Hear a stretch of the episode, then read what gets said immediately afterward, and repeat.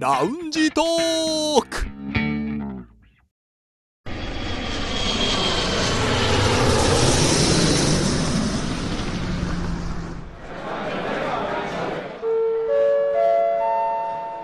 ラウンジトークよりご案内申し上げます。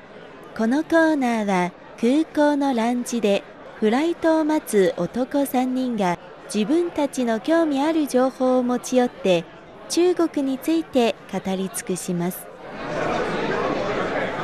今日本ではちょっとネット上で話題になっているんですけれども、うんはい現代語を古文に直すへこえとができるはっていうものがある、るんですね。うん、アプリですかアプリではなくてそのなんかネットまあウのェそう上いでうなんていうかね変換エンジンみたいな、へあーるいやへー翻訳みたいな感じですよねよくね上がってるのはアニメのキャラクターのとっとこハム太郎はいはいはいはいがありますけども、じゃあそれ古文変換したら何かってなったら、えー、とっとこ燻製肉太郎になります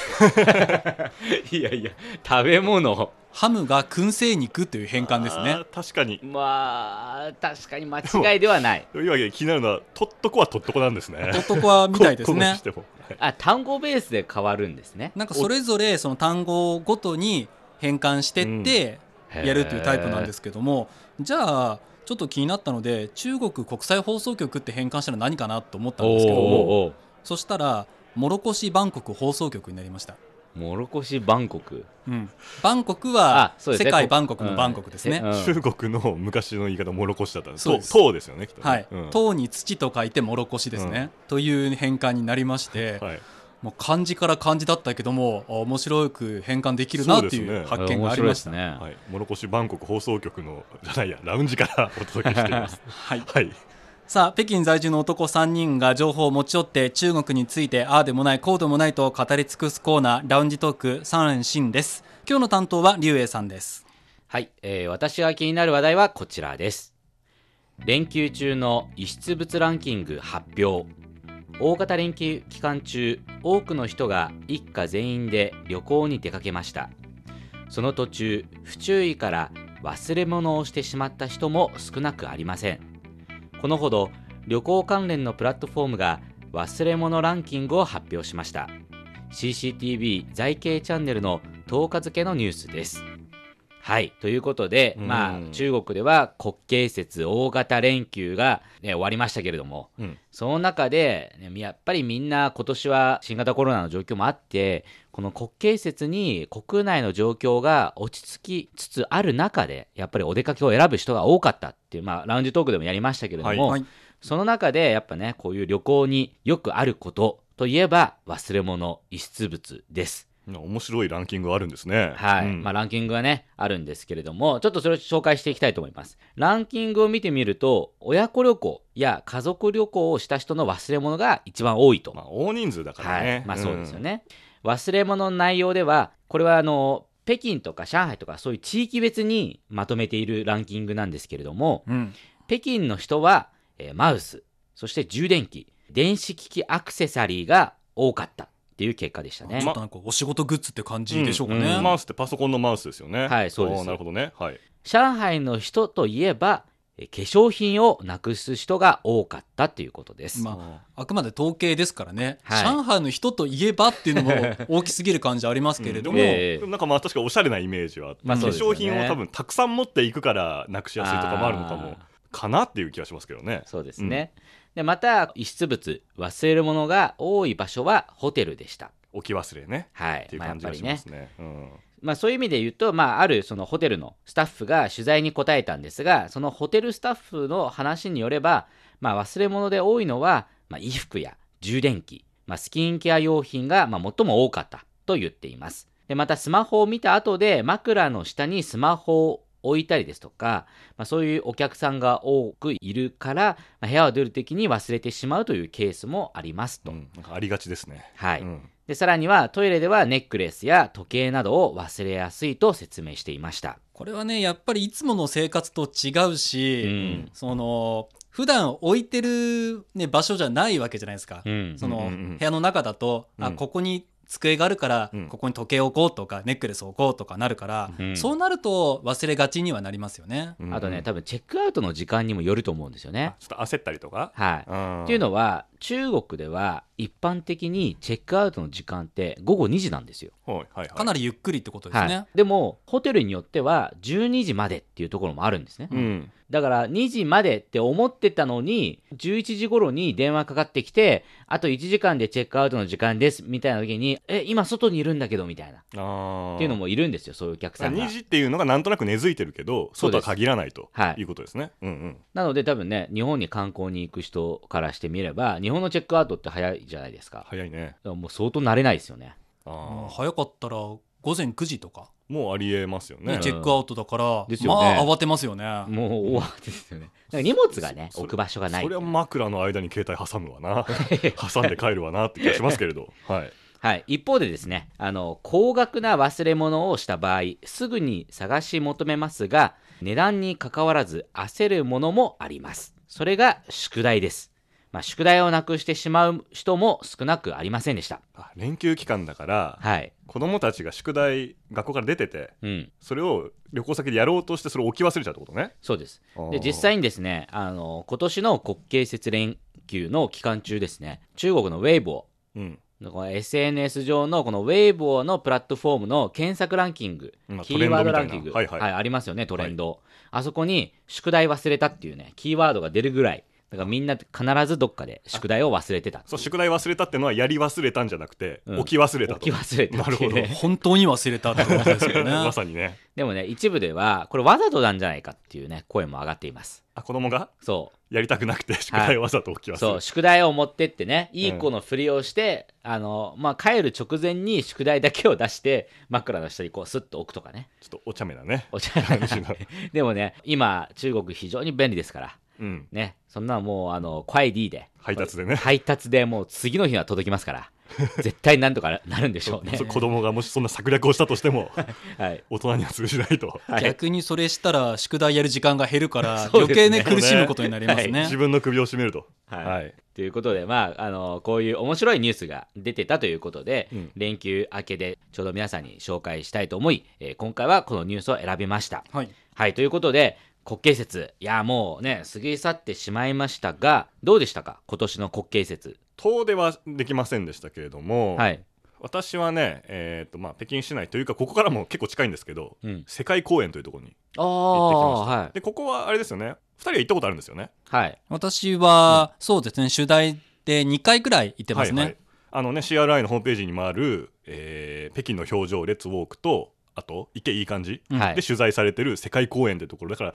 その映像は見てたんですけどなんですかねあのいろいろなうんうん世界の建物のミニチュあアります版ねみたいなのがあるというのを見てはい行ってきました、え結構良かったです一周したら世界一周って感じじゃないですそかうそう本当にですごい印象的だったのがあるところね川沿いに見ていると、うん。左手にイースター島のモアイ像がはい見はいえはて、い、はい。で向こうにロンドンブリッジがあってありますね。ロンドンブリッジの向こうにあ手前かなロンドンブリッジの手前にシドニーのオペラハウスがあるっていうああ。そこをこうすごく中国ライクなデザインのあの芋虫の形をしたボートがこう走ってくるっていうあ、ボート走ってたんですね。ボートはボートはいたうん私が行った時はね、ボートなかったですよ。の季節かなま季節かあ、なもしかしたら季節によるかもしれないですけども、まあ、確かにもういろんな国が混ざり合っていて、でしかも大きさって結構それぞれ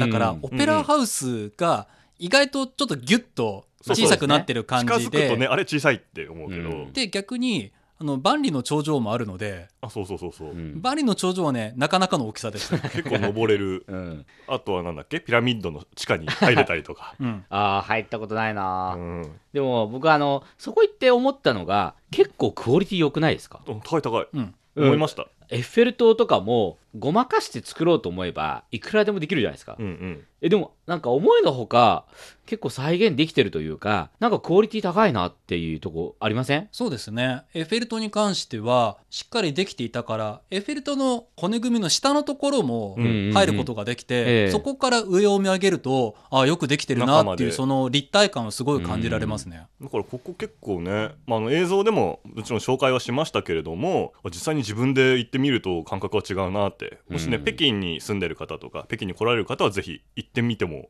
価値のある場所だなっていうふうに思いましたね。星さんはどうでしたか国慶節。私はですね、まあ、もちろん、まあ、遠出はできなかったんですけれども、まあ、2日間3日間休みだから次の日のことを気にしなくてもいいっていう状況だったので、うんもうぐっとまとめまして昼12時から飲み会がありまして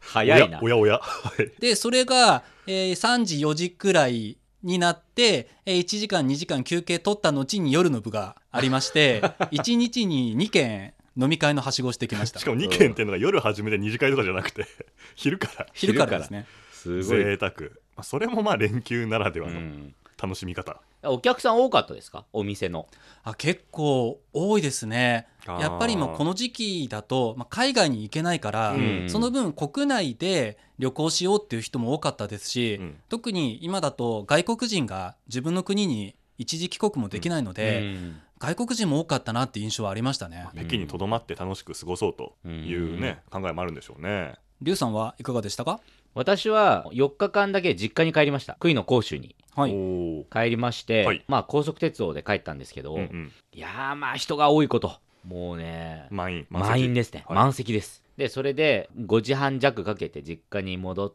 て、まあ、ゆっくりしてきたんですけれどもやっぱりねその南の方だったんで暑いですよねあ、うんあの北京に比べると北京だと朝晩って結構もう冷え込むじゃないですかですね、うん、ええっていうかもうどっちかというともう寒いぐらいじゃないですか朝晩はね、うん昼は暖かい日もあればでも昼も寒い日もあるかなっていうぐらいの感覚ですね、でも杭の甲州はもう全然暑いですねもうずっと半袖もうずっと半袖でうすーん夜も半袖うんっていうのがありましたでもう一つはあの一番印象に残ったのはどこに行ってもマスクをする人が少ないえいやだかあらーもう確かにもうねその北京だったら、うんマスクをまず持たないっていうのはありえないじゃないですかー建物に入るときとかはね、うん必ずマスクしてるとマストじゃないですか、ううんん、で地下鉄とかもそうですねでも杭の講州に戻ってデパートとかはっていうかねもうデパート入る前に、うん駅とかねあと街中とかそうデパートとかあんまりいない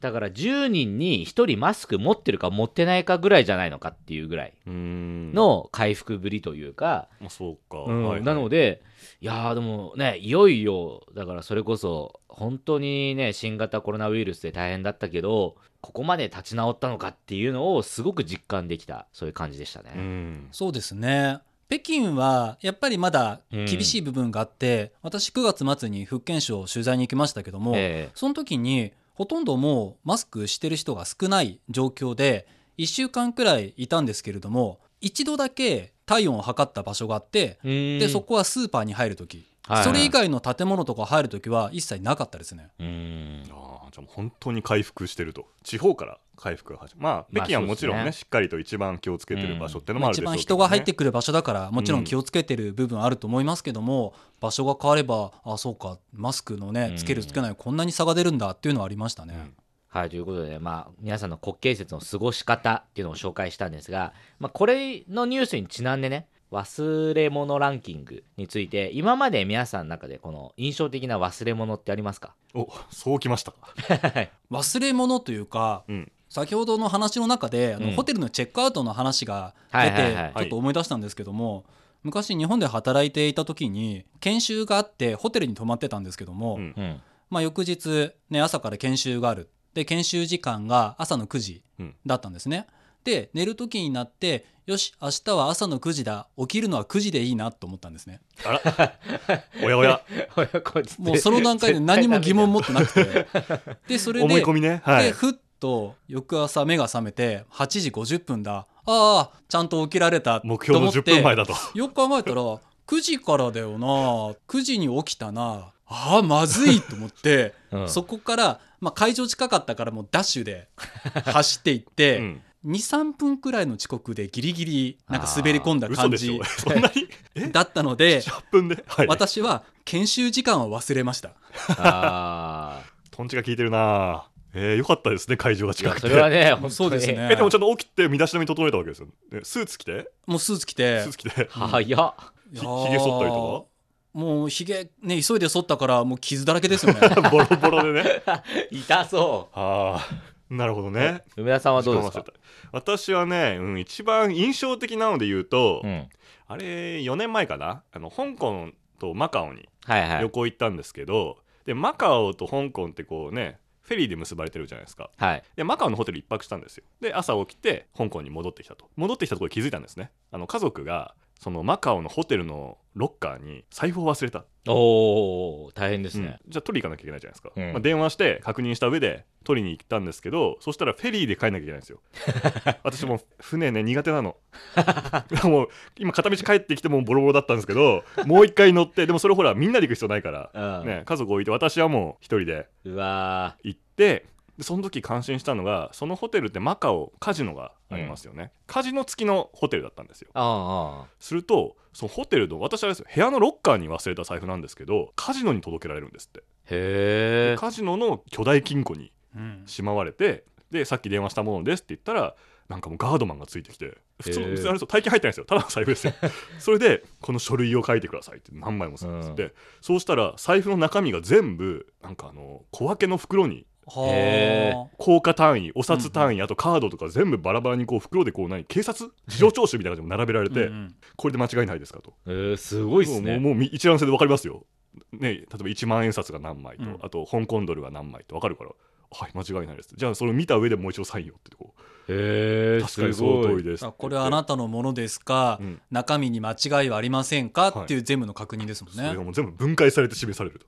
うんへえうんそれでまあ引き取っても最後にもう一回サインをしてもらってきたんですけどもうちょっと感動しましたねううんんまあまあ一生忘れないその後の船でねもう一度帰るだからいや3回やフェリー3回乗ってボロボロになりながらお財布を抱えて帰ってきたっていう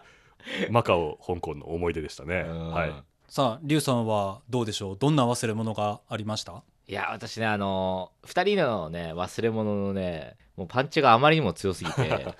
そこまでなんかいい忘れ物をしたことないですねいい悪いはねないですねないです。どいやっちかというとどっちかというと悪いからね全部ね。そんなに素晴らしい忘れ物をしたことないなでもあの僕はほ他人の忘れ物ではあ一回感心したことありますはいはい。何かというと我々の同僚で皆さんの同僚でもあるあのね日本語部のうん。一人の同僚がいまして名前言わないの。いやああえて伏せておきましょう、はい。でその方が取材でね、まあ、チベットに行きましたでチベットに取材に行って、うんその方は携帯を2つ持っている方で、えまあ、使い分けていたんですねまあ珍しくはないですよね。うんはいよくあることです初日のホテルに泊まった時に次の朝の出発でやっぱ慌ててたんでしょうね多分そのいろいろまあ移動とかかかるんででその時にそのう使ってるうちの中の片方の携帯をホテルに忘れてしまったんですって、うんまあ、あら大変うんっていうことで、僕はそれ聞いた時に、え、チベット大丈夫かなね、だって、ももしね、戻るルートじゃなかったら、あそっかホテル変わったりする。うん、まあ、しまあ、そういう取材だったんでぐるぐるとね回っていく。うんうん。いや、だから、すごいなって、えでもこれもう諦めた方がいいんじゃないのかそうなねっていうぐらいの、僕は最初はそういう感覚でした。うん。しかも、その人はもう結構移動して、次のホテルに着いた時に忘れたっていうのを気づいた。気づいたはい。あもう、もう無理じゃないですか。うん引き返すとかもいろいろ。ーうん。あの、でも大丈夫って聞いたら、ホテルの人が、それこそだから中国の配達、コアイディを出して、次の日にはもうチベットの他の町に届いたっていうね。え、チベットでそんなこともうできるのっていう、なんか、あーなんだろう、なんだえろう、なんかもうここうの。物流の発達ぶりを実感する出来事ですね。いや、すごいなってね。その私もチベット2回ぐらい行きましたけど、うん。毎回行くたびに、いや、すごい発展してんなっていうのうをん驚かされるんですけど、こんな細かいところもね、まるで北京みたいっていうところも、今回さらにチベットそっのか発展ぶりを感じました。やっぱなんとなくねこう秘境というイメージが、うん多分日本人にはねシルクロードのイメージとかがまあそうですあね。ったりして、もう一回そこでね物忘れたら帰ってきやしないっていうま思あっそうたでけすよど、ねそっかだから届けてくれるんだしかもさ先の目的地に届けてくれたわけでしょそうです。住所言えばどこ、だから言ったところに届けてくれるってい ああすごいなう。で、その人が行ったところって、山間地なんですよ。アーリーっていう、あの、だからその、アリさんアリ山かなうのん近くなんですよね。はいはいめっちゃ、めっさちゃ、山岳地海帯に抜が上で、うんそう、山の近くでも届けてくれるという、あ便利な世の中になりましたね。なったんですねねチベットでさえそういうわけだから宿題ホテルに忘れてもそりゃ届きますよね。うんだからね、皆さん、チベット行ってね、宿題忘れた時は、ぜひ届けてくださいって言えば宅、配で、 宅配で届きますんでう、んどこにね忘れれば宿題を置いていけるかを考えましょうか ね今後は卑怯じゃないですかね、それこそ。もう大概今もうどこもねしっかりと交通も整備されてますし、そうやってすぐに運んでくれる体制があるから、まあ、どこ行っても忘れ物した時はみんな焦りますのでそこで確実にはいうんしっかり調べれば戻ってくるって安心感はあるっていうのは今の話で分かりましたね。うん世界はつながっているとはい。ということでね、皆さんぜひ連休とかでお出かけの際には忘れ物がないよう、楽しく連休を最後まで楽しんでほしいですね。さあ、そろそろフライトの時間となりました。またラウンジでお会いしましょう。以上、ラウンジトーク3連新のコーナーでした。